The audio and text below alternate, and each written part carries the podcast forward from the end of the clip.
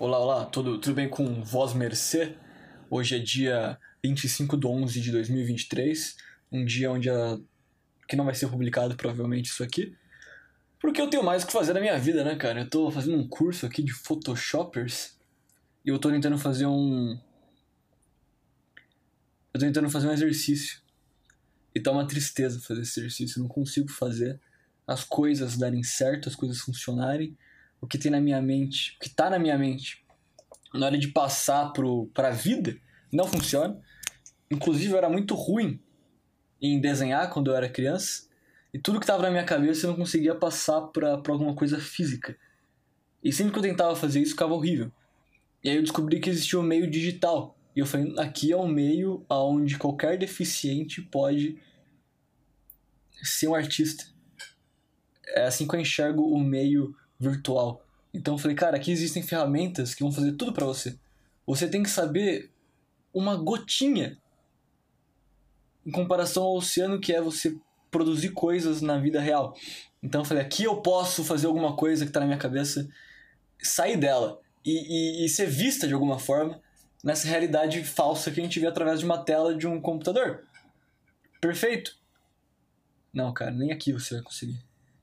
Nem aqui você vai conseguir.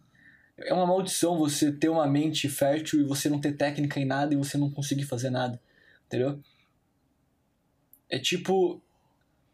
É tipo você saber falar, mas você ser mudo ao mesmo tempo. Sua boca tá costurada. Entendeu? Tipo, é você saber falar, mas a sua boca tá costurada. É você tem um bilhão de coisas para falar, só que sua boca tá costurada. Você tá vendo uma pessoa sendo esfaqueada. Não, uma pessoa prestes a ser esfaqueada na tua frente com um assassino atrás dela com uma faca e você tá anestesiado e não poder falar nada, não poder nem piscar o olho direito, você vai explodir de tensão, você vai falar, sai daí, filha da puta! E você não pode falar isso, então você tá dentro de você, com a energia dentro de você, explodindo. E é isso que eu sinto em não poder me expressar artisticamente da maneira que eu gostaria. Tava esses dias. Sou amaldiçoado por essa frase, cara. Eu nunca vou conseguir me expressar sem usar esses dias eu estava fazendo tal coisa.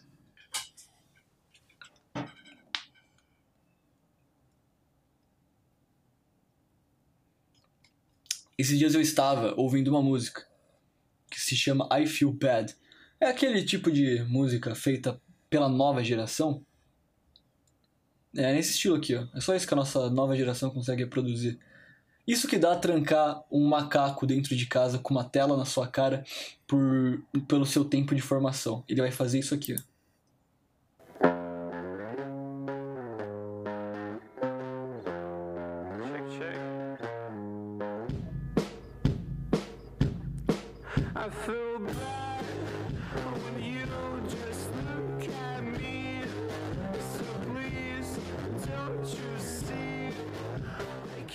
Eu descobri essa, essa música à noite, mexendo no Photoshop e me sentindo um bosta. Aí combinou muito uma coisa com a outra. E eu falei, óbvio que eu vou ouvir essa música por uns 10 dias seguidos. A, a capa da música ela já é uma expressão de não criatividade, o que eu me identifiquei bastante, que é uma, um smiley face. Não é nem um smiley face, ele nem se preocupou em fazer um smiley face. Ele fez um, um sorrisinho com, uma, com, a, com a tinta do, do Paint do computador dele. Ele fez um círculo todo fudido, rabiscado, que seriam os olhos, escrito I Feel Bad da maneira mais preguiçosa possível. Que é o nome da música, I Feel Bad.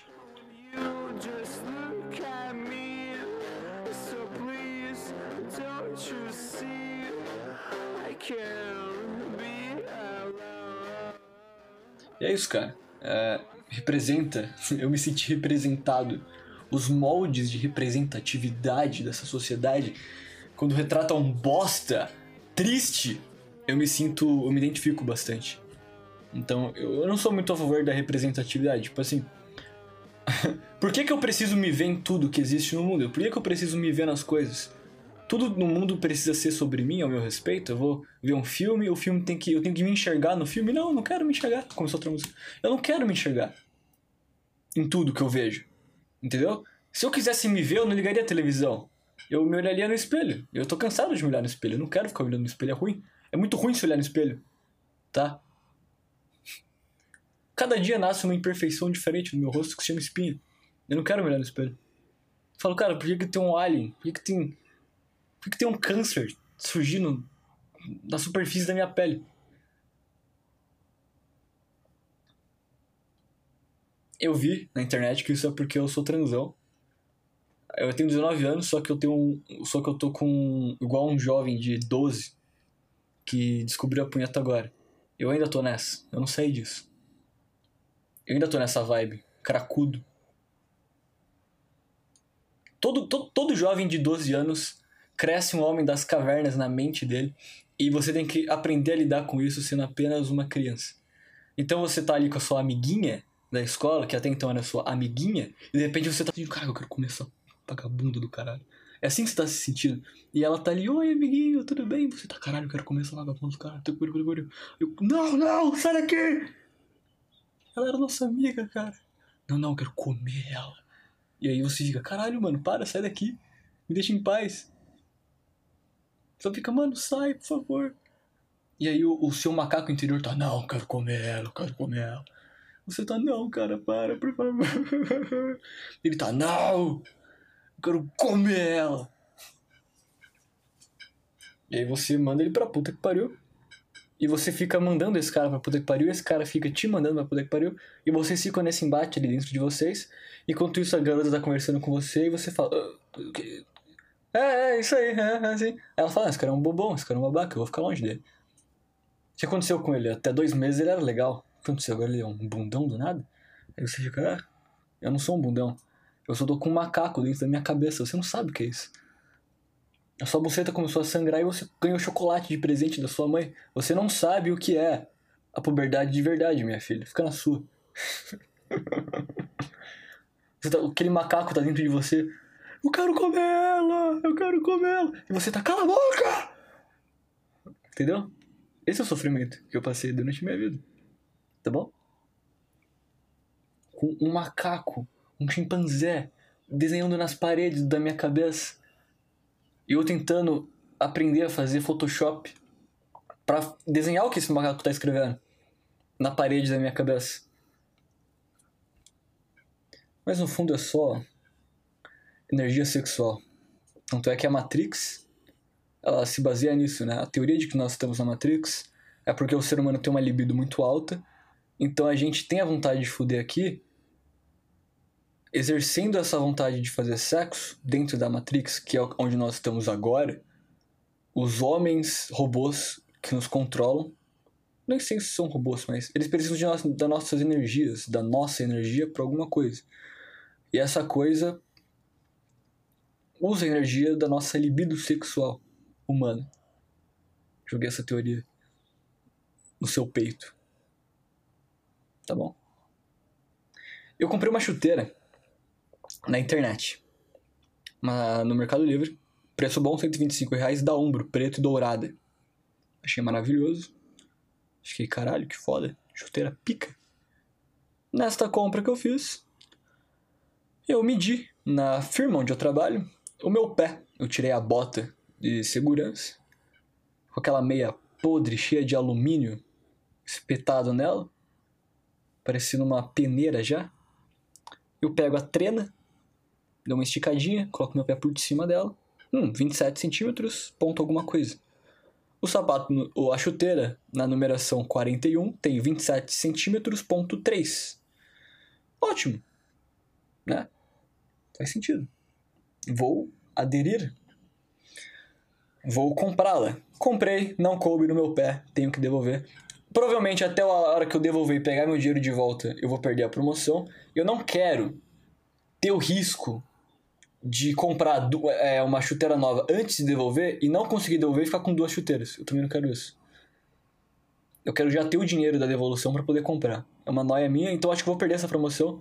No fim das contas, eu vou ter que aceitar que eu sou um homem das cavernas que tá em 2006 ainda e vou na Centauro comprar uma chuteira igual qualquer pessoa normal fazia há uns 10, 15 anos atrás. Eu tento, eu tento ser moderno, tá? Mas eu não consigo. Qual que é o exemplo de modernidade para você comprar coisas pela internet? Esses dias eu, eu falei com meu amigo, eu falei, cara, a gente tava no futebol, né?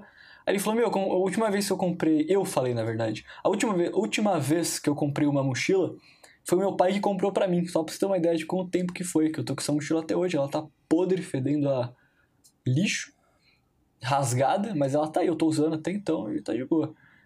E eu falei pra ele, cara, essa mochila aqui é a última mochila que eu comprei, que nem foi eu que comprei, só pra você ter uma ideia de quanto tempo faz. Meu pai ainda comprava coisas para mim nessa época. Aí ele falou, velho, a minha eu paguei 30 reais. Eu falei, caralho, que foda, mano. 30 reais uma mochila boa? Só 30 reais? Que loucura. Onde você comprou? No centro? Eu falei pra ele.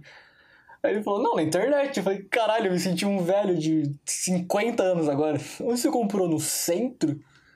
No centro da cidade? Porque é onde vende coisa barata, né?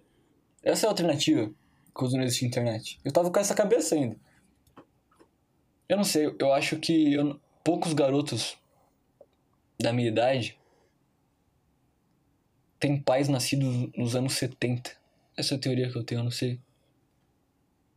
Eu acho que os outros moleques da minha idade, da minha geração, que nasceu. Eu nasci em 2004, no começo de 2004.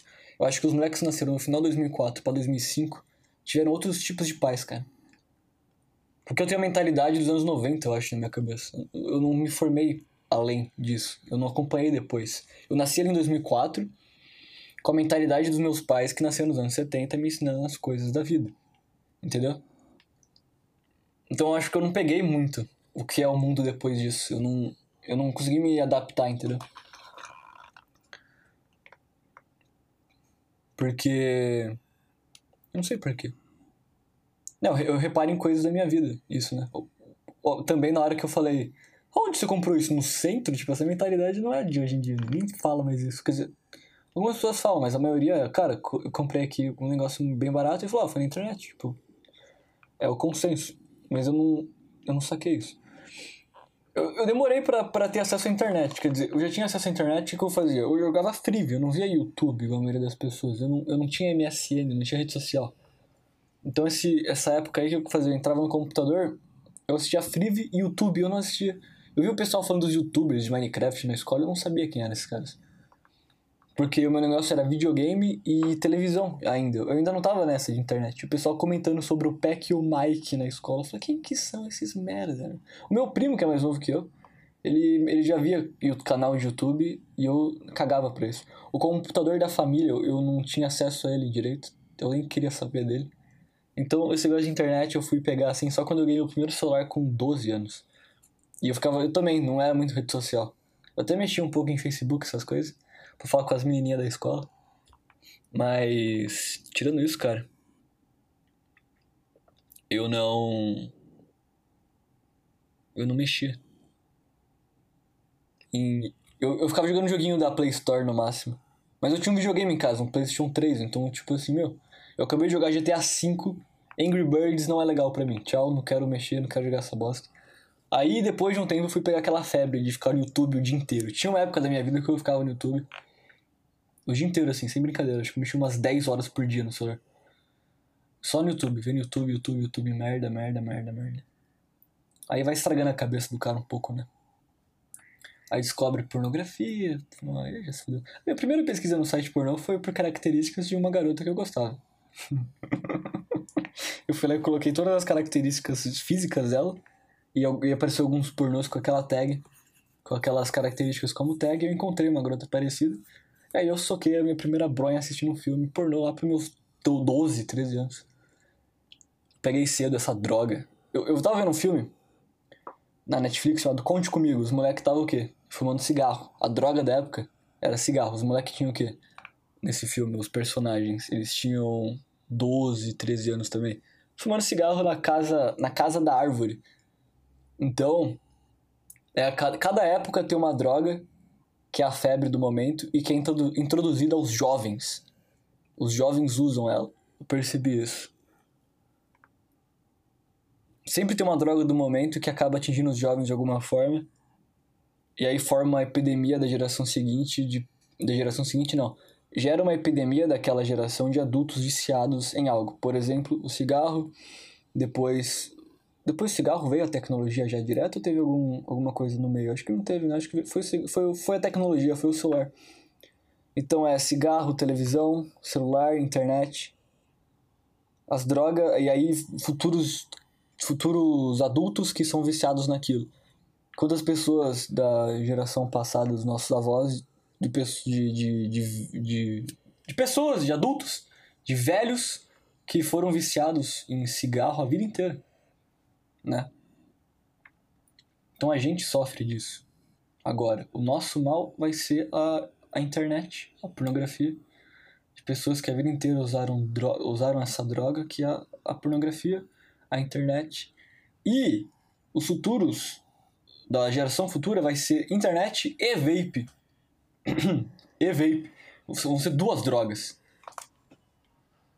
Porque a droga, a mais fodida de todas, é quando ela é introduzida quando você é jovem. Quando você tem mais chance de se viciar, é na sua juventude. Você, você com 30 anos, dificilmente você vai encontrar um novo vício. Só se você estiver num momento muito merda da sua vida. Entendeu? Tipo, o cara perde a esposa, ele começa a fumar. Ele não fumava antes, perdeu a esposa e começou a fumar. O cara perde a esposa, a mãe dele morreu, a filha dele morreu, ele vai pro. ele começa a jogar. Ele fica viciado em jogo. Então, momentos bosta da sua vida, você tá sujeito a vício e a adolescência você também tá sujeito a vício. Isso é indício de que a adolescência é equivalente a um momento merda da vida de uma pessoa normal, de um adulto. Então, o mesmo que é o trauma de perder uma filha é de passar pela adolescência. Não tem um, um cara que manja da cabeça lá na internet? É assim que eu vou definir ele. Que acho que ele falou em alguma entrevista, cara algum trecho, alguma coisa que eu assisti, que ele disse, né? Ele disse que a adolescência é como se fosse uma doença mental. O seu cérebro se comporta igual. Então, então hoje eu entendo como que a minha cabeça funcionava nessa época. Eu me sentia meio esquizofrênico na minha adolescência. Eu não tinha noção nenhuma da realidade. Da, de coisas sociais, assim, sabe? Demorou para mim pegar, mais ou menos. Então fazia umas coisas meio bizarras. Assim. Não consigo lembrar direito, mas eu lembro de ser zoado muito em alguns períodos da minha vida na escola e tal. Ai, ai, ai. Até eu pegar a manha de como funcionava o joguinho social da vida, demorou um pouco. Mas depois que eu peguei, eu me dei bem. Me dei bem. Eu lembro, eu lembro de, no último ano de escola, o Nerdola. O apelido dele era esse. Entre eu e meus amigos, a gente chamava ele de Nerdola. Uh, ele sentou na minha mesa, conversou comigo. Ele levantou para fazer não sei o quê. Aí veio os funkeiros, um funkeiro da turma, falar comigo. Então eu falei, olha, são dois grupos sociais completamente diferentes. E os dois são meus amigos, digamos assim. Eu não mantive contato com nenhum deles. Quer dizer, um deles eu mantive, o Nerdola. Outro moleque nem tanto. Quer dizer, nem tanto, não, nenhum contato mantive com ele. Mas eu, eu usei de comparação. Falei, caralho, mano, o Nerdola da turma e o funkeiro da turma veio falar comigo em questão de segundos. Eu sou o único cara da turma que, que tem isso, cara. Que amigo. Amigo não. Que, que, que transita entre as classes sociais, entendeu? Eu sou esse cara. Eu fiquei feliz por isso. Eu observei esse momento como um indício de que eu socialmente tive uma grande evolução em comparação de quando eu tinha 12, 13 anos, que era meio bicho do mato. Tinha uma época na escola que eu só tinha um amigo. E aí eu, eu meio que brigava com esse moleque, eu fazia um novo amigo depois, eu ficava sendo amigo dele por um tempo, e só dele. E aí depois de um tempo eu deixava de ser amigo dele também, eu brigava com, com esse moleque de novo, por alguma razão imbecil, sei lá, acho que eu xingava a mãe dele, tudo, pum, nunca mais era amigo.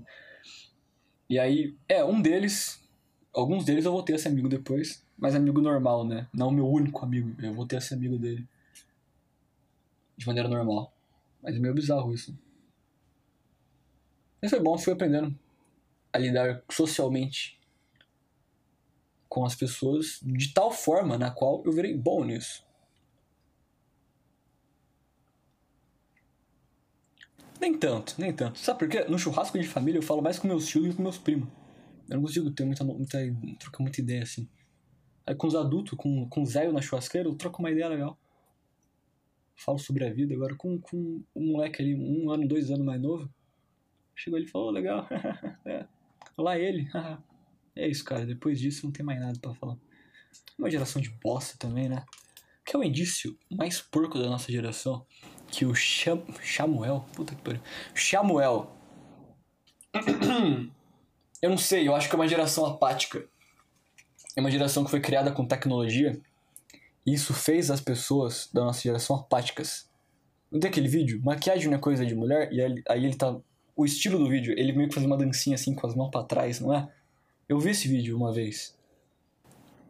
Tipo assim, é, o visual, a estética, é tipo assim, eu sou apático à vida, eu sou debochado e eu tô nem aí. Entendeu? Eu não sei. Tipo assim, você tá. Você, a, a, o, sentimento o sentimento de deboche, ele é de não se importar. Ele é de, de, de, de empatia. Entendeu? Sei lá, o, o controle da minha televisão. Se eu não dou valor para ele, ele cai no chão e quebra e eu debocho disso, eu falo, ah, quebrou, e aí, troca de canal agora, idiota. Eu bando essa, eu sou debochadinho com o meu controle da televisão. Se eu falo isso, quer dizer que eu não valorizo o, a função dele, que tem para mim. Eu sou apático a ele, o meu controle, eu não ligo para ele. Se você é apático à vida, você não liga pra vida. Você não ama a vida. Você não tem humanidade, cara. Eu não sei. Eu me surpreendo como que essa turma aí do Twitter se diz humanitária. As pessoas de esquerda em geral se dizem humanitárias. Porque tem aquele lance da piada, né? Do, do discurso de ódio. Quer dizer, se você é humanista, humanitário, você entende que a coisa mais humana que existe é sentir ódio. É ter ódio no coração, no peito, indagações, coisas que te afligem, e que muitas vezes são completas bobagens que, que não fazem sentido. Vou dar o um exemplo de novo do controle. Eu ter ódio do meu controle.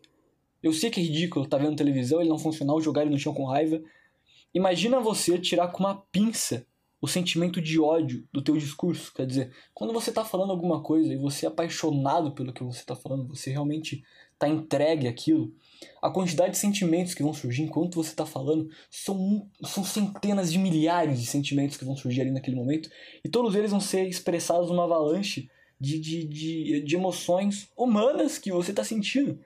E é natural você sentir amor, tristeza, raiva, alegria, ódio. É normal você sentir. Aí você tem que vir com uma pinça e falar: esse sentimento eu não posso sentir. Isso é desumano. Então me surpreende as pessoas que são contra o discurso de ódio se dizerem humanistas. Você não é humanista. Você, você, se você fosse humanista, humano, você valorizasse o lado humano das coisas, você, você não, não viria e diria: Cara, o ódio é proibido, eu não permito que você sinta isso. Proibir um sentimento partindo de uma pessoa que é humanista. Proibir você de falar algo que tem esse sentimento. A coisa mais humana que tem é você expressar o que você está sentindo, mesmo que seja ódio. Então, não o discurso de ódio, eu faço um, um, uma. Eu reitero, reitero. Faço uma observação sobre o discurso de ódio. Que eu. Uma ressalva, uma ressalva. Uma ressalva ao discurso de ódio. Por que, que ele é importante? Parece aqueles. aqueles vídeos, né, de canal de universidade mas é isso, cara. O discurso de ódio ele é importante para a sociedade, ele é necessário para as pessoas em geral. O livro 1984 ele tem os 5 minutos de ódio, que ele é feito para você direcionar o ódio nos inimigos do partido. Eles pegam um momento santo da vida das pessoas e transformam num, em algo robótico que é o momento de sentir ódio.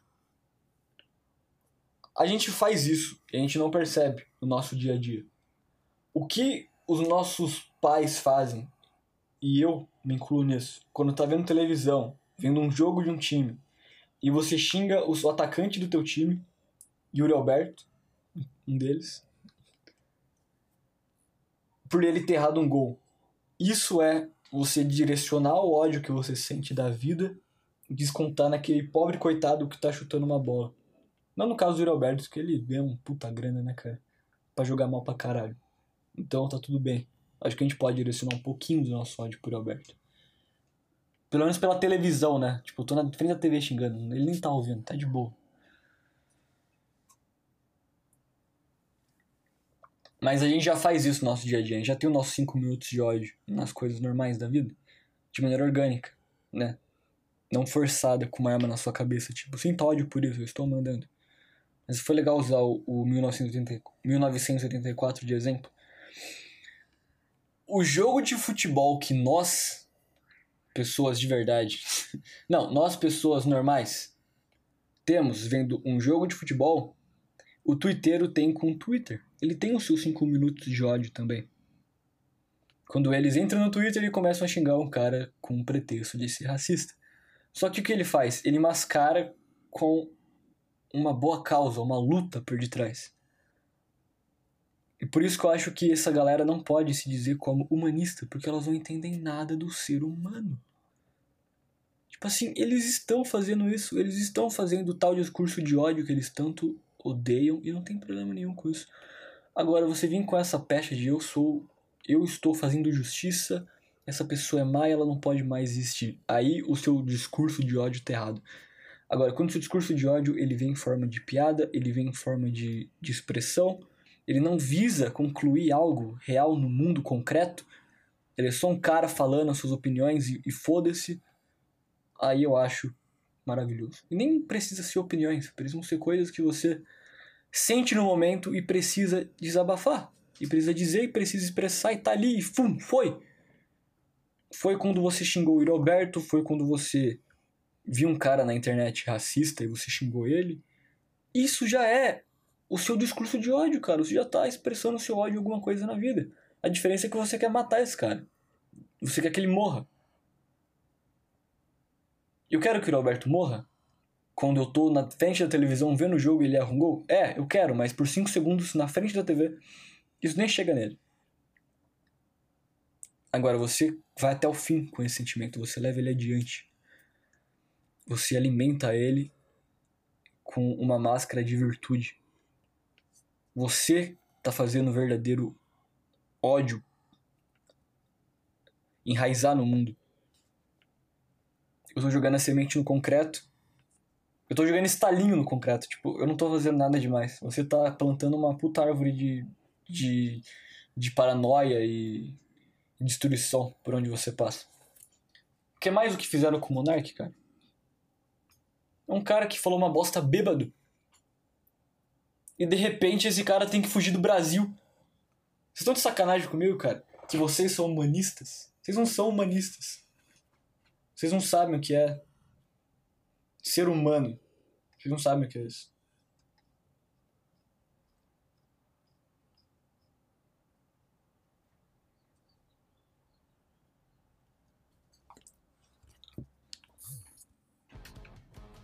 Fica aí com Middle Class Rut, I Guess You Could Say, minha música favorita.